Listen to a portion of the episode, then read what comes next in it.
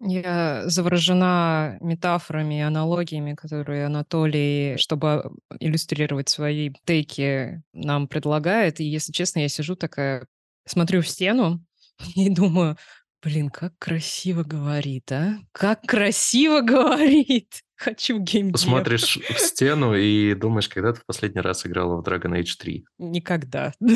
Все ясно с тобой. Все. Всем пока. Мы расходимся.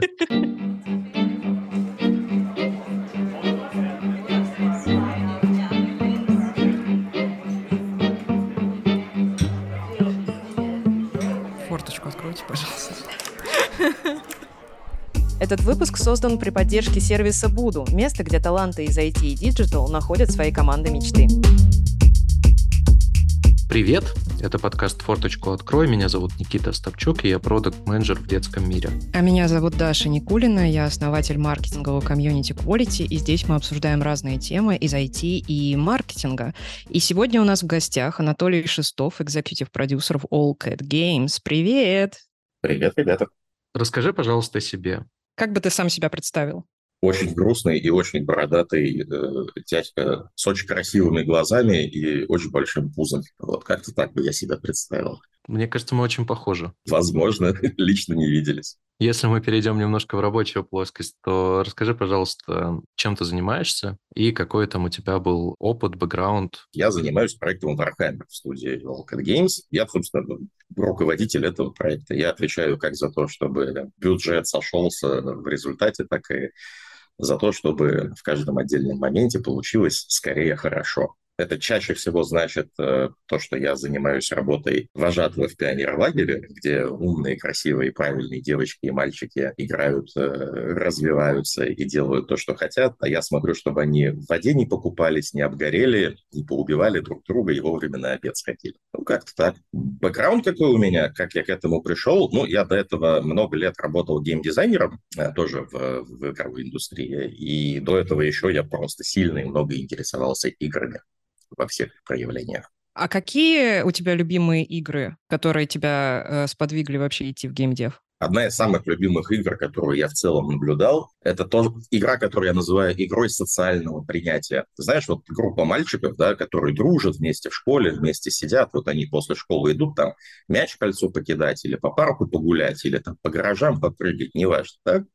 И вот один из этих мальчиков начинает рассказывать историю, которая очевидна любому человеку, во-первых, чушня, во-вторых, придуманная. Но в какой-то момент внезапно мальчик чувствует, что все другие участники группы ему верят, и сам мальчик чувствует, что ему верят, и для всех остальных эта история становится чем-то значимым.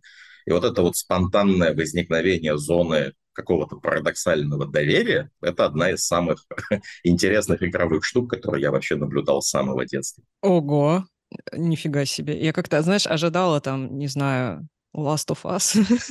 А, нет, нет, нет.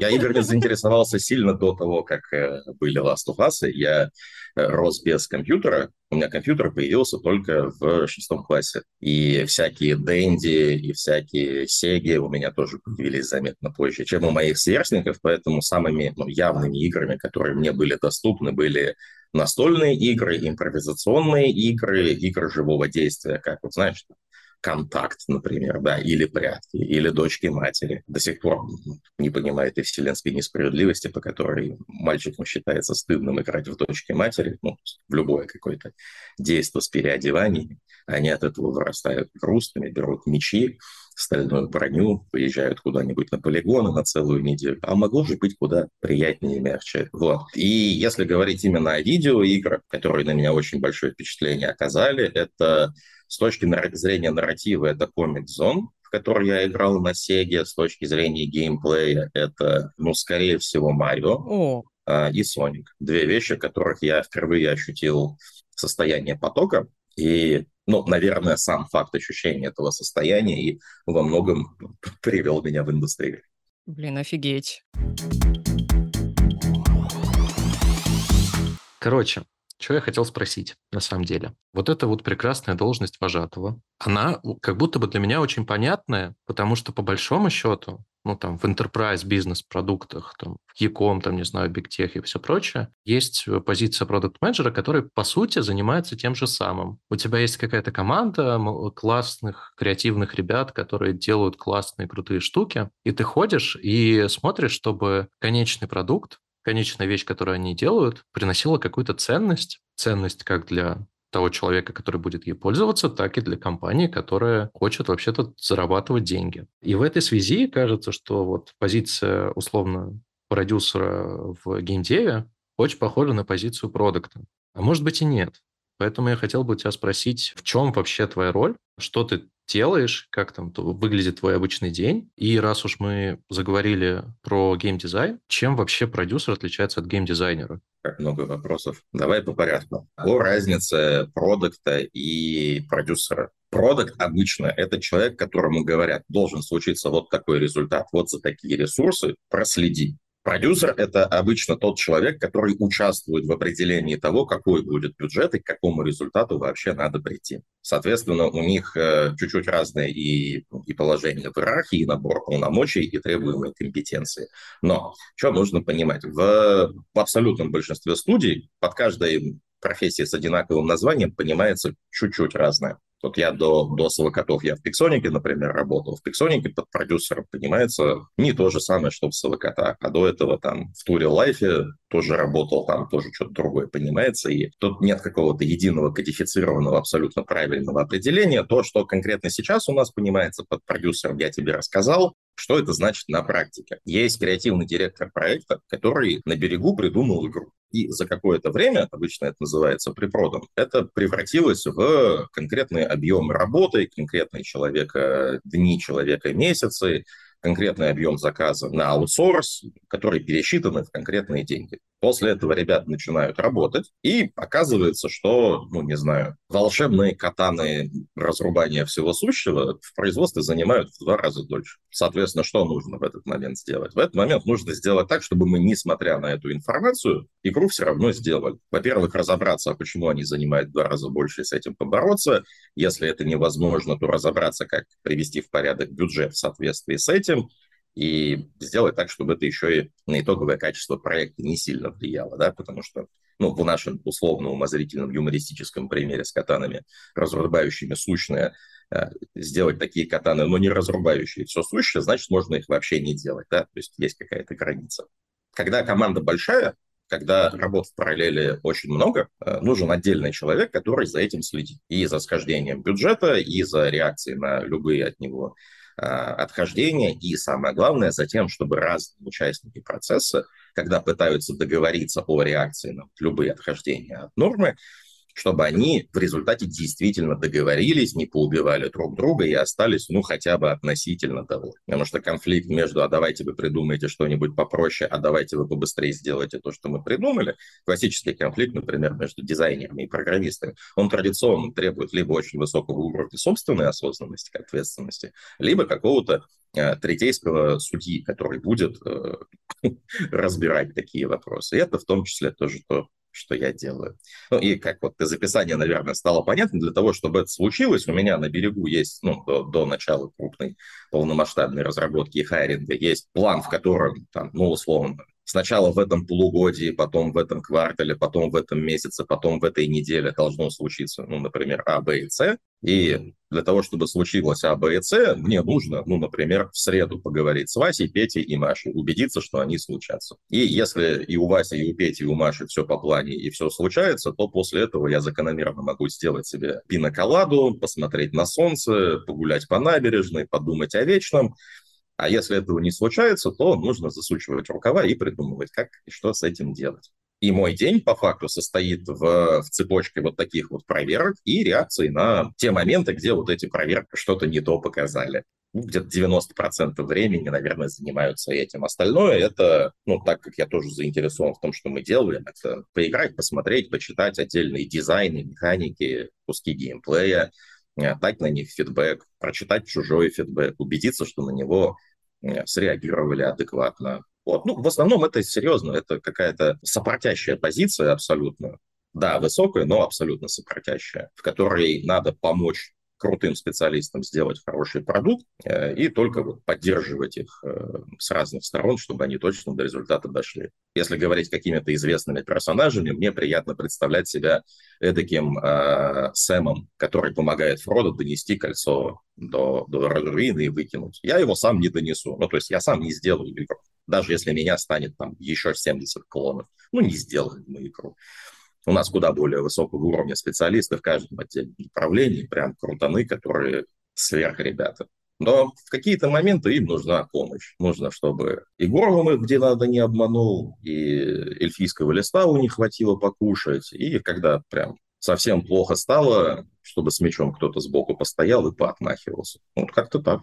Что я хотел, собственно, еще спросить. Ты уже говорил про то, что ты там играешь, смотришь какие-то механики, описания и все прочее. И вот здесь, наверное, да, можно поговорить еще про геймдизайнеров, потому что у меня есть такое подозрение, что именно эти люди как раз отвечают за то, чтобы вообще были какие-то механики, чтобы они работали и чтобы они как-то приносили пользу. Прав ли я вообще в своем суждении? Ну, одновременно и да, и, и нет. Это знаешь, это как? А правильно, что гравитация – это когда вещи вниз падают? Ну, вообще, да, но, типа, есть нюансы. Так и здесь. На, на высоком уровне э, абстракции геймдизайнер – это человек, который отвечает за то, что у игрока от взаимодействия с игрой будут возникать нужные ощущения от каждого отдельного компонента. Здесь должно стать интересно, здесь ладошки вспотеть, здесь я должен оказаться перед сложным выбором, да, ну, но это очень высокий уровень. На низком уровне геймдизайнер – это человек, который отвечает за то, что ему уже рассказали, какие ощущения через что должны быть сделаны, и он конкретизирует, детализирует, настраивает руками прям, э, ну,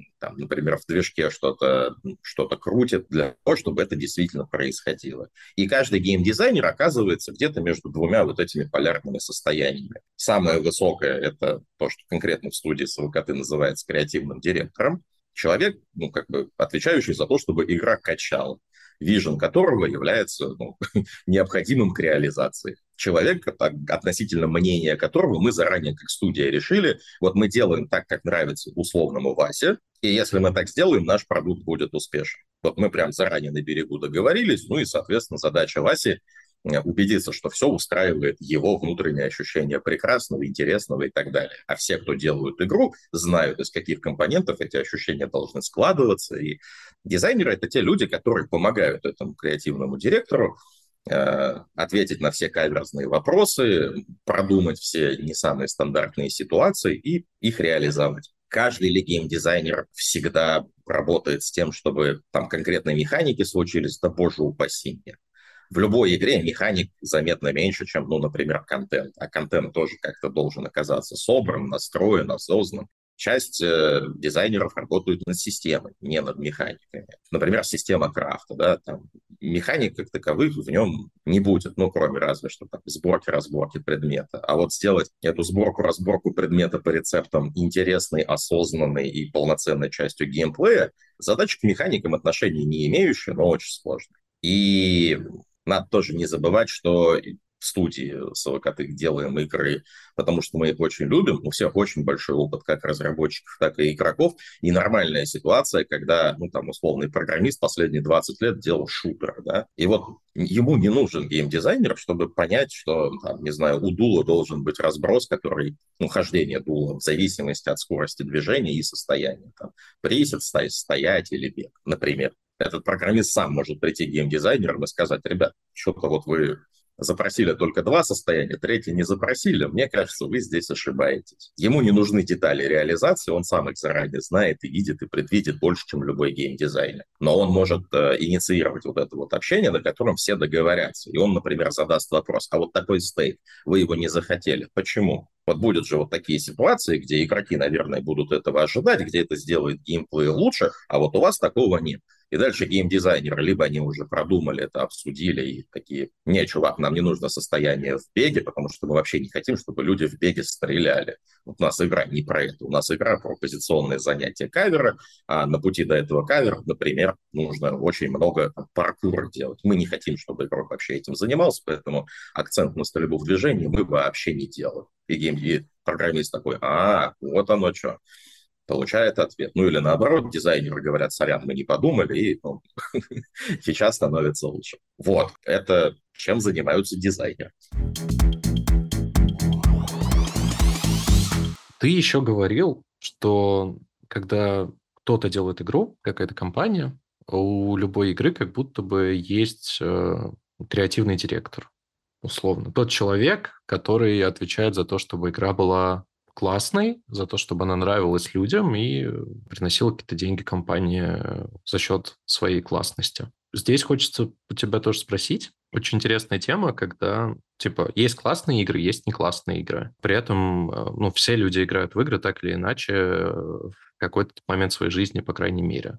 Это базовая тоже форма человеческого поведения. И я хотел бы узнать, как ты думаешь, что отличает классную игру от э, вообще не очень классный и какой-то неприкольный. Это то, что описывается словосочетанием стержневое ощущение. Либо игра имеет явно выраженное какое-то ощущение, либо эмоциональное, либо оформленное как прям мысль, которая явно остро возникает при взаимодействии с этой игрой, и ты ее за это ценишь. А за это она необычна, за это она выделяется из всех остальных.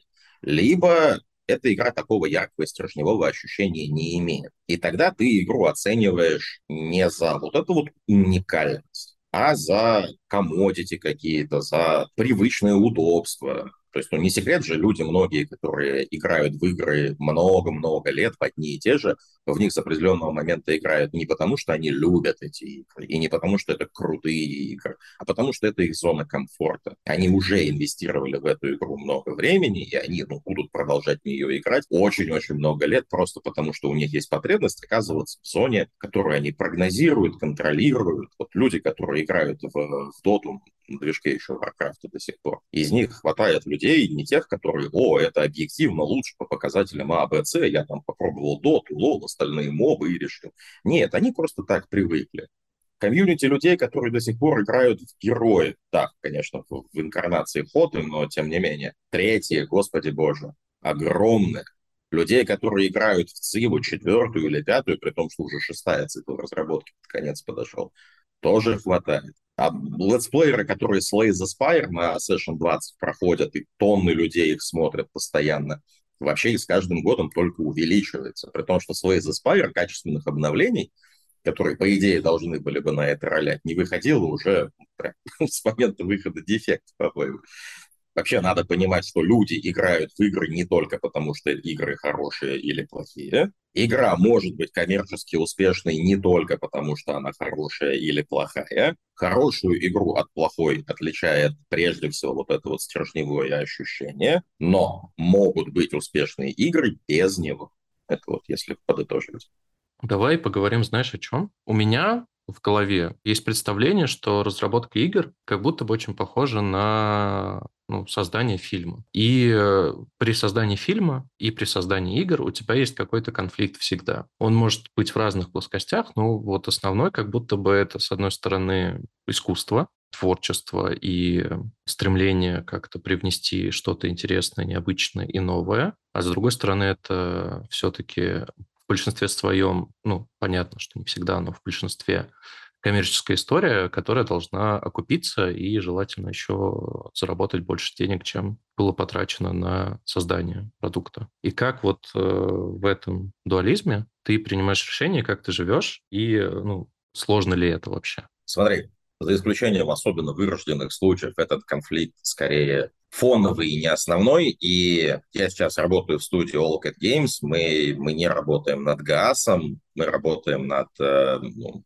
премиальными, можно даже сказать, олдскульными играми, вот как в детстве были, да, где купил коробку и играешь 200 часов, радуясь, пропадая там, и когда выходит следующая игра, радостно бежишь и отдаешь деньги заново. В нашем случае конфликт между бюджетом и тем, что в итоге хотелось бы людям рассказать, разумеется, наступает. Мы такие, значит, на берегу посчитали, типа, нам, как вообще структуре, которая платит зарплаты, развивается, нам уже перестанет иметь смысл делать эту игру, если ее бюджет станет больше X. Ну, типа, у нас есть прогноз по выручке, у нас есть там какие-то, собственные ожидания, материи, мы такие, типа, вот такую игру, которая заработает столько денег, мы готовы сделать за бюджет X. Это вот на, на, еще до всего, до принятия решения о том, чтобы делать игру, вот обсуждается, верстается, считается, принимается решение. И после того, как оно принялось, конфликт переходит в другую плоскость. Тебе команда сказала, что, ну, типа, окей, мы для того, чтобы сделать итоговую игру, которая укладывается в бюджет X, мы сделаем, ну, не знаю, 30 видов деревьев. Нужно там 30 видов деревьев, большое количество разных э, зеленых локаций. В процессе оказывается, что деревьев, ну, не знаю, дороже они стоят, э, хитро их оптимизировать надо с точки зрения кода,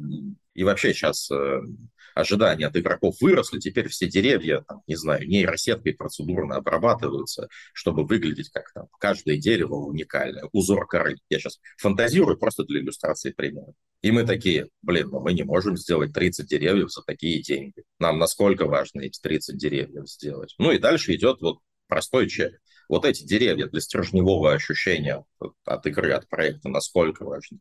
Если прям у нас игра про то, как гигантские монстры воюют, уничтожают твой лес, а ты маленькая богиня плодородия, которая пытается его, ну, хоть как-то поддерживать в состоянии, то кажется, что деревья прям супер важны.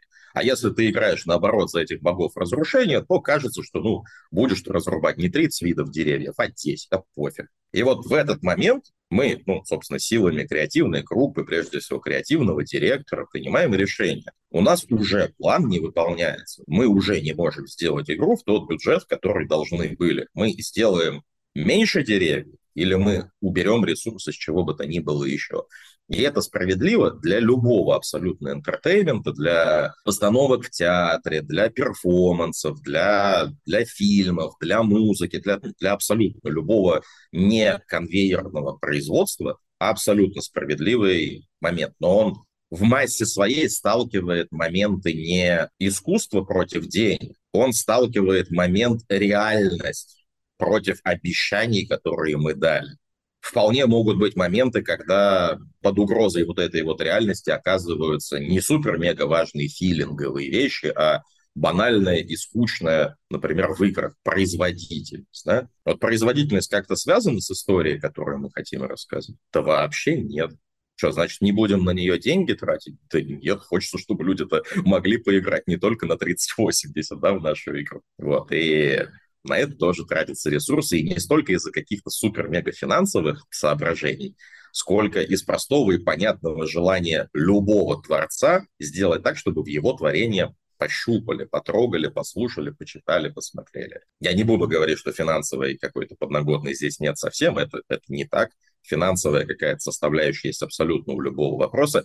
Я лишь пытаюсь проиллюстрировать то, что она не является единственной, она не всегда является давлеющий конфликт между финансом и креативом, повторюсь, если и случается, то ну, скорее реже, чем чаще. И в основном это столкновение не денег против творческого посыла, сколько реальность, обещание, производственная необходимость и факапы, непрогнозируемость. Там, такое вот. Очень классное объяснение. Ну, по факту, я так понимаю, что на самом деле все упирается в, вот, в стержневое ощущение, и конечный продукт, конечная игра должна передавать то ощущение, которое планировалось, чтобы она передавала. Получается как-то так. Не-не-не-не. Есть две истории. Первая история — это вот это вот самобытное стержневое ощущение. И тут можно вспомнить, например, Bloodlines. Ну, как игра, это плохо. Там очень много сырого, не сделанного и, ну, откровенно прям не продуманного. Мешает ли это испытывать стержневое ощущение? Нет. Крутое ли стержневое ощущение? Да. Тот же самый диско э, Elysium.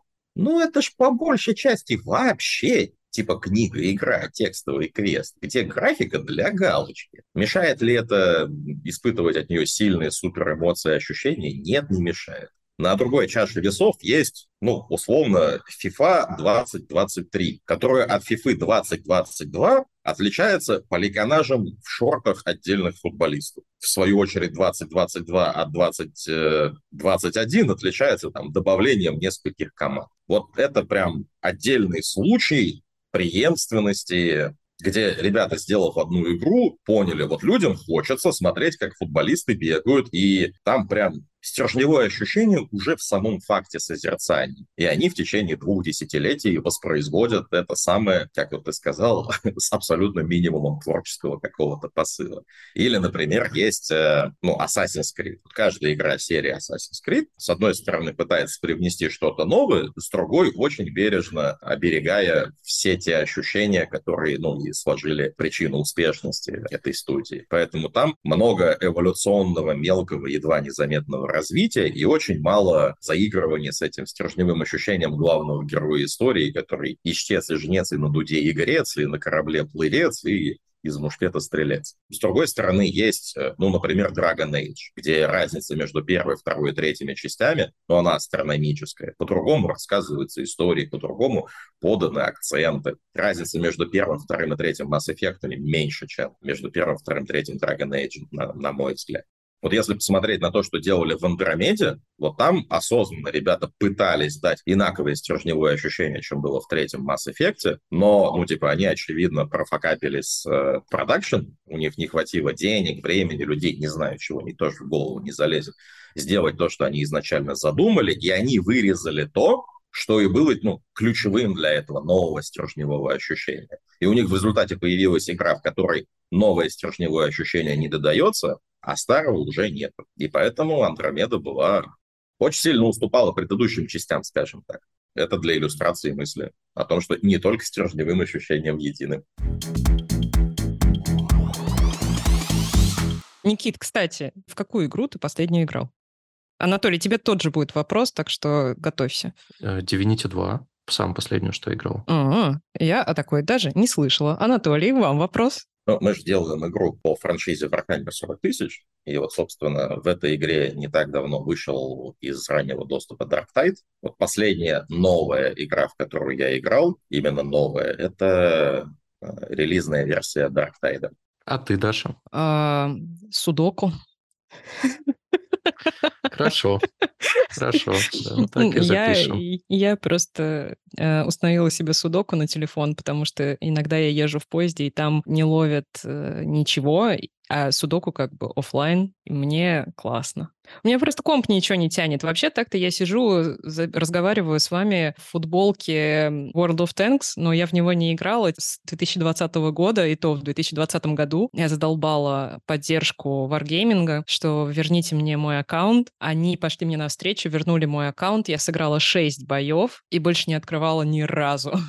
вообще. Кстати, есть огромное количество очень нетребовательных к ресурсам проектов, назовем их так, инди-проектов, которые очень смело и вольно обращаются с дизайном и механиками, и нарративом, и графикой, и вообще всем остальным, но которые ты точно даже сможешь купить и запустить даже на калькуляторе. Вот запускать на калькуляторе — это моя страсть, да. Кстати, в тему нетребовательных игр а, вспомнила, что очень нравилась какое-то время, может, лет пять назад, была игра Papers, Please.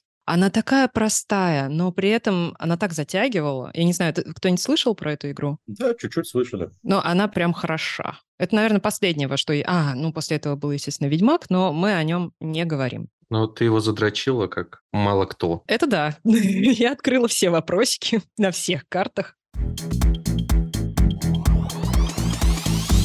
Довольно частый вопрос. Думаю, что много кто тебе его задает. Но как вообще люди попадают в геймдев? Но здесь есть ответ э, правильный и настоящий. Тебе какой? Давай оба, чтобы наши слушатели могли сделать выбор. Ну, давай, хорошо. Правильный ответ точно так же, как с писательством. Там любят говорить, если можешь не писать, не пиши. Так и с игровой разработкой. Если ты все равно приходишь каждый день после работы, открываешь мод-редактор, не знаю, для Skyrim или там для NVM, и, или там Pet Project свой делаешь, или там текстовый квест свой расписываешь. Ну, то есть, если это для тебя и так часть жизни, то тогда, наверное, тебе есть смысл задуматься о том, чтобы начать с этого еще и зарплату получать. Во всех остальных случаях, пожалуйста, пожалуйста, не приходи в игровую разработку, не надо, не делай этого. Это правильный ответ. Э, ответ настоящий, ну, как в абсолютно любой отрасли, как и в любом абсолютно деле, хватает людей, которые здесь оказались, потому что так сложились обстоятельства. Есть программисты, которые не играют в игры. Есть художники, которые любят рисовать и не любят смотреть на то, как это потом дальше, не знаю, там, анимируется.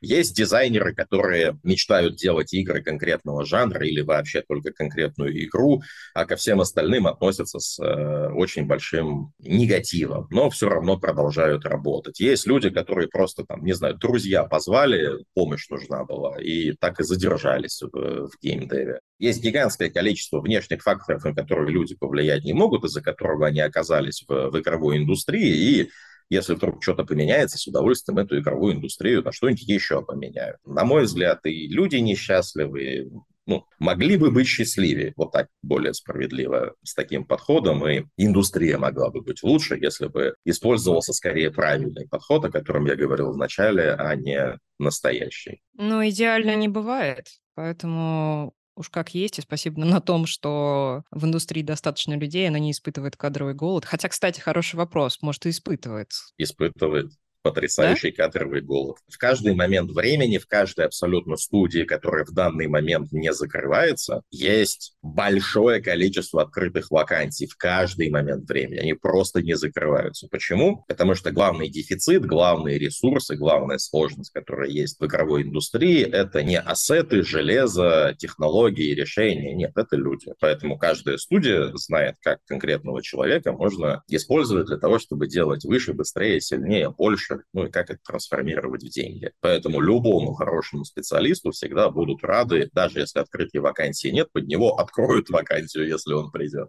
Но это касается только хороших специалистов. Людей с подходом, о, я слышал, у вас много платят, и я там в Диабло в школе играл, возьмите меня геймдизайнером. Э, ну, нет, такие люди не нужны. Ну, так они никому не нужны. Ну да, это, знаешь, как рынок полон, но полон дебилами. И хорошего специалиста очень сложно найти. Раз уж мы заговорили про людей, вообще по поводу геймдева ходит очень много, ну, я не знаю, слухов, баек. Во-первых, все говорят, что в геймдеве работают чаще люди, которые этим горят. И как следствие, что там работают люди, которые горят созданием игр, как будто бы они чаще кранчат и там в среднем получают меньше по рынку. И вообще много других неприятностей с ними случается, но чаще всего, конечно, говорят о кранчах, что это прям какая-то повсеместная штука. Расскажи, пожалуйста, свой, свой опыт. Я уверен, он у тебя есть. В геймдеве, как и в любой творческой отрасли, людей, которые воодушевлены ей, горят ей, больше, чем в отраслях, в которых творчество меньше. Ну, условно, в бизнесе установки стеклопакетов, наверное, прям горящих людей чуть-чуть поменьше, чем в геймдеве, кино или музыке. Ребят, если кто-то занимается установкой стеклопакетов, не с целью вас обидеть упомянул, но кажется, прям аналогия справедливая. По поводу того, что они из-за того, что горят, перерабатывают. Это не совсем так. Есть люди, которые любят делать то, что они делают. У них есть какое-то комфортное им количество труда, которое они могут без вреда для организма выдавать. Среди них есть те, кто, у кого эта цифра 12 часов в день. Есть те, кто там по выходным еще работает. И это не кранч, это, ну, типа, люди сами будут сильно воевать, уходить, искать места, где ну, им дадут существовать в том виде, в котором им комфортно. И с другой чаши весов есть э, бизнес, который может учитывать это в плане или не учитывать. Типа, а вот здесь вот у меня человек следующие два года будет работать по 12 часов в день. Вот если вдруг мы говорим о студии, которая позволяет людям работать так, как им комфортно, ну, понятно, да, если кому-то комфортно работать полчаса в день, то с ним, скорее всего, попрощаются. Но за, за исключением этих экстремумов, работать позволяет так, как хочется, это вряд ли приведет к кранчам-кранчам. Под кранчем, если что, подразумевается период длительного превышения рабочего графика очень серьезного. Задержаться в пятницу на полчаса – это не кранч. Четыре месяца работать шесть дней в неделю вместо пяти – это кранч. Там, где продакшн, реалии продакшена сталкиваются с э, какими-то сильными девиациями, отхождениями от плана, там менеджмент может использовать э, прием «давайте мы поработаем больше, чтобы с этим справиться. И тогда это в большинстве случаев приводит вот к самому кондовому краю. Я наблюдал несколько просьб к ребятам после выкидки патча задержаться на вычинку блокера, пока мы работали в Пиксонике. Несколько раз я просил своих ребят на выходных один из дней потестировать э, контент, прежде чем его отдавать с обновлением. Но в сумме за три года работы в Пиксонике я бы насчитал, ну, типа, шесть, например, дней раньше. А в, в Солокотах мы работаем над Вафой, и у нас был период одних выходных, когда нам уже надо версию отдавать, а у нас есть еще критичные баги. Обещали, что пофиксим. Не пофиксили. Это как кранч, если честно. И одни выходные ребята работали, нет, типа прям полноценные выходные, без паузы. Ребята отработали, потом я им дал время отдохнуть, но типа в любом случае вот на, на такой момент я ребят выводил, и был момент, когда дизайнеры на предыдущих этапах в течение месяца работали, ну, не по 8 часов в день, а, ну, типа там, где по 10, где по 12. Такого, что вся команда там долгое время работает за восьмерых, ну, нет такого, конечно, не случается. И большая часть рассказов о кранче, прежде всего терминологической какой-то разницы в восприятии, что такое кранч, да, потому что, ну, типа, если на полчаса задержаться после работы, потому что тебе интересно, это кранч, то тогда как назвать вот этот вот вариант «три месяца работаем по выходным», да? Отдельные косяки, типа, там, ну, условно, вот мы с тобой, Никит, договорились, что ты мне там, через три недели отдашь А наступает конец второй недели, а ты даже не близко. Я к тебе прихожу и спрашиваю, и что, ну, типа, что мы с этим делать будем? И ты такой, ну, мне надо еще два дня. Я тебе говорю, честно, Никит, нет этих двух дней, все, из проекта вырезается, не будет этого. И ты такой, да я ж две недели уже работал. И все, денег нет.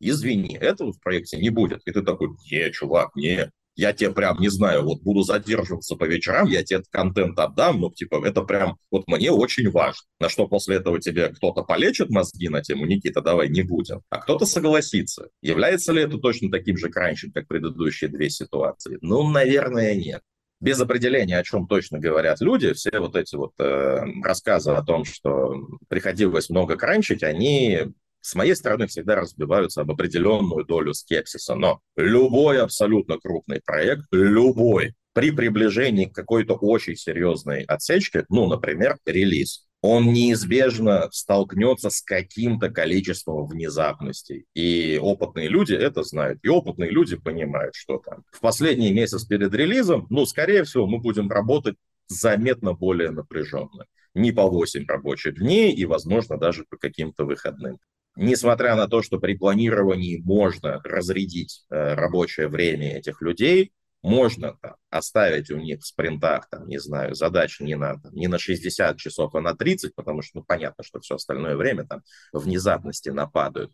Это в любом случае не застрахует этих людей от э, там, последних месяцев двух более интенсивной, более напряженной работы.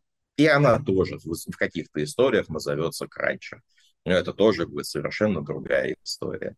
Все четыре случая, все четыре случая встречаются в разных студиях в разной пропорции. И, ну, common ground среди моих коллег, моих знакомых, людей, с которыми я эту тему обсуждал, в том, что если мы как, э, как руководство заранее рассчитываем на то, что люди будут долгое время работать по вечерам, по выходным, и нам это норм, то мы мудаки. Ну, с этим надо что-то сделать. Во всех остальных случаях среагировать на внезапности, поработать больше, чтобы выполнить свой комит и засочить рукава на э, финальных 10 метрах спринта, ну, типа, это можно и нужно. Ты развеял, на самом деле, многие мои предубеждения по поводу геймдева, потому что, ну, типа, ты действительно везде это слышишь. Ты слышишь, о боже, геймдев — это всегда про кранч, и такой думаешь, ну, блин, печально. Но, как показывает твой опыт, судя по всему, это не все так однозначно, и, соответственно, переработки тоже бывают разными. Бывают разными, и очень важно тут понимать, что и люди бывают разными. У меня есть знакомый, который, по-моему, лет шесть уже работает в индустрии,